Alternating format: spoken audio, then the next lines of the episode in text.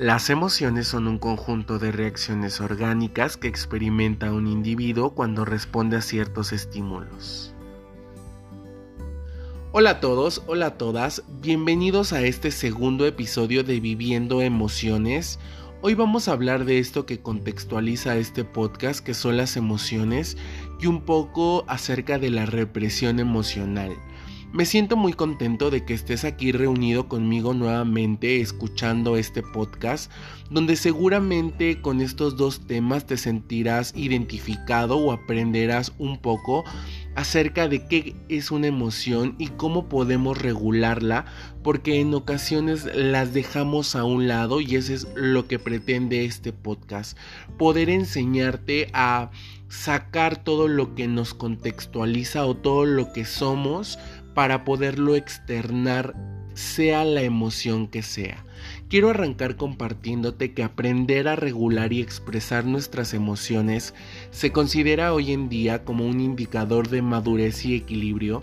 que tiene tanto efectos positivos como negativos entre nuestras relaciones interpersonales. Esto quiere decir que si bien existen emociones positivas, también van a existir emociones negativas. Ambas tendrán un impacto social de cualquier tipo. Y esto depende de cómo se contextualice la emoción, de cómo nosotros demos el mensaje que nosotros queremos transmitir. Normalmente lo que hacemos es guardar herméticamente una emoción porque nos han dicho que las emociones pueden ser buenas porque nos pueden hacer daño o malas porque nosotros podemos hacer daño. Y entonces sobre este punto quiero compartirte que si nuestra emoción hoy en día, por ejemplo, es negativa, seguramente tendrá un impacto negativo en nuestro entorno. Pero esto no quiere decir que esté mal y es algo que nos han venido diciendo durante n cantidad de años. Sentir emociones como la ira,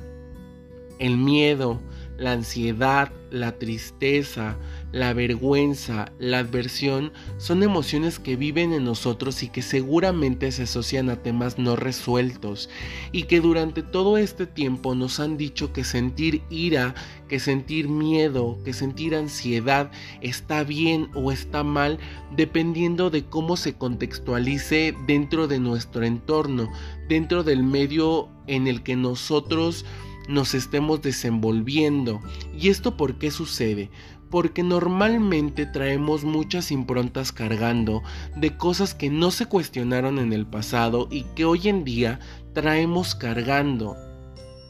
Cuando nosotros sentimos una emoción negativa como las que te acabo de nombrar, nosotros tenemos que aprender a etiquetarlas por lo que son y reaccionar sobre el mismo tema pero con un impacto positivo. Y justamente cuando sabemos que una emoción tiene un tema no resuelto de algo que traemos arrastrando de atrás tiempo y, no logramos digerir justamente este tema es porque nos han dicho toda la vida textualmente que sentir ira es una emoción mala que un hombre no puede sentir miedo ni tampoco llorar porque tener ansiedad en cierta parte está bien, porque estar triste es un síntoma de debilidad, que, que avergonzarnos es apartarnos, que tener una adversión es rechazar. Pero ¿por qué? La pregunta más importante sería ¿por qué nos han puesto esas etiquetas de las emociones o por qué se contextualizan desde un punto donde nosotros no vemos así esa emoción? Porque si yo siento ira es porque algo me está sucediendo que me está molestando o que me está haciendo enojar porque si siento miedo es porque mi cuerpo está alerta, porque yo lo estoy poniendo alerta, porque tengo cosas arrastrando del pasado que seguramente tengo una mala experiencia. Cuando siento ansiedad,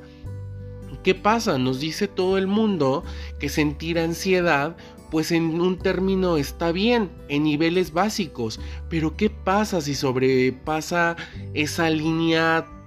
donde la ansiedad se convierte en un trastorno. Cuando nosotros nos sentimos tristes, nos han dicho que estar triste también está mal y no está mal, nos hace más fuertes porque nos hace poder canalizar una emoción, poder conocernos, poder hacer una introspección de qué es lo que está pasando que me está ocasionando una emoción de tristeza. Cuando me siento avergonzado, también es normal sentir esta emoción negativa, tener una adversión por algo, por alguien, también puede traer un tema que traemos arrastrando y que no está resuelto. Y justamente por eso la pregunta de por qué, por qué contextualizar desde ese punto nuestras emociones si todo lo que habita en mí es bueno. Si lo siento es porque mi cuerpo así lo está diciendo o así estoy reaccionando yo. Entonces yo quiero compartirte que debemos de aprender a sacar nuestras emociones desde el impacto que puedas llegar a tener. Porque si es un impacto positivo, y voy a poner de un ejemplo el amor, cuando yo me enamoro, a lo mejor y también tengo miedo a enamorarme porque tengo miedo a que me hagan daño, pero estoy enamorado. Y entonces el punto aquí es poner como se dice vulgarmente, toda la carne al, asador y poder enamorarme. Si en realidad llegaran a suceder cosas que no están previstas o no suceden las cosas como yo las espero, también se convertirá en una vivencia y será de la mejor forma porque yo estoy dando a conocer mis emociones tal y cual la siento, sin una etiqueta que le han puesto o que le ha puesto la sociedad de lo que debo de sentir o de lo que no debo de sentir. Y justo aquí es donde entra la represión emocional, porque nos han dicho que sentir está mal, que una emoción tiene una doble línea y que podemos lastimar o nos pueden lastimar y lo que preferimos hacer pues prácticamente es callar y esto seguramente terminará convirtiéndose en todo un síntoma y no justamente hoy ni mañana, sino será con el paso de los años. Y solo estaremos creando una, de, una bomba de tiempo constantemente en nuestro cuerpo, en, en, todo lo que regula nuestro organismo, que es un organismo que, que requiere asistencia, que requiere que nosotros estemos con Él porque somos un, ser vivo y entonces en ese momento tenemos una emoción y cuando la guardamos, pues lo único que estamos es echando al morralito toda esta emoción que traemos cargando y que no la sacamos por todas las improntas que tenemos. Entonces cuando reconozco que existe un tema no resuelto, con una emoción bastante fuerte que no he podido canalizar, que no puedo sacar, que creo que es mala, yo creo que debemos de verle un lado positivo y pedir ayuda a un especialista. Si hoy no puedo resolver un tema de ira, hoy no puedo resolver un tema de miedo, de tristeza, de ansiedad, obviamente tengo que pedir ayuda a un especialista que busque el trasfondo de por qué está sucediendo esto en mi cuerpo, porque esto me va a hacer sentir más pleno, me va a hacer sentir a gusto conmigo mismo porque esto me va a llevar a, contextualizarme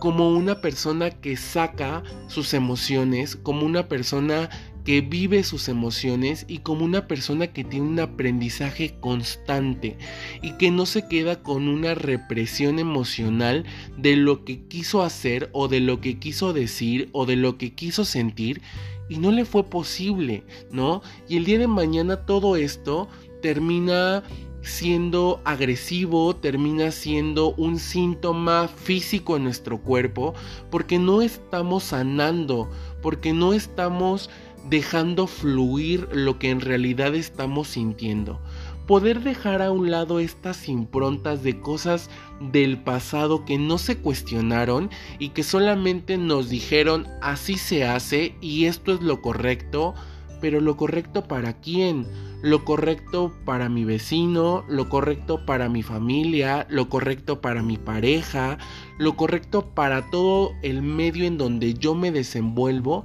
o lo correcto para mí. Entonces tengo que aprender a esta parte reconocer y ponerle la etiqueta que mi emoción merece y sentirla, sentirla y sacarle el aprendizaje que le tengo que sacar desde un entorno positivo o negativo. Poder, poder dejar cualquier impronta al lado nos va a ayudar a que nuestras emociones estén fluyendo día con día. Pero justamente esto depende de cada uno de nosotros, que día a día podamos tratar de mejorar, tratar de hablar qué es lo que estamos sintiendo, no callar y recordar una frase que yo tengo mucho en, en la cabeza, que es esta parte de pues no soy un árbol y como no soy un árbol me puedo mover de lugar porque no me siento cómodo, porque decir un sí, porque decir un no también es válido porque entra dentro de mis emociones y hay, eh, hay, ocasiones en las que preferimos pues simplemente decir sí por compromiso o no por compromiso cuando yo lo quiero hacer o cuando no lo quiero hacer. Cuando siento estas emociones positivas, debo de dejarlas fluir en todo su esplendor porque seguramente es algo que me está haciendo feliz. Porque cuando es una emoción negativa normalmente las dejamos pasar o las estancamos o las reprimimos. No, también dejarlas salir es algo maravilloso porque seguramente nos va a traer un aprendizaje. Quiero agradecerte sobremanera que estés aquí escuchando conmigo este podcast. Quiero de igual forma darte las gracias por seguirte sumando a esta gran familia que estamos empezando poco a poco, pero sé que seguramente esto tendrá un impacto en muchos de nosotros, como me pasó a mí cuando tuve que aprender a manejar una emoción y, por eso te quiero dar las gracias y me siento muy agradecido contigo y te invito a que nos veamos en el siguiente episodio de Viviendo Emociones. No olvides seguirme en mi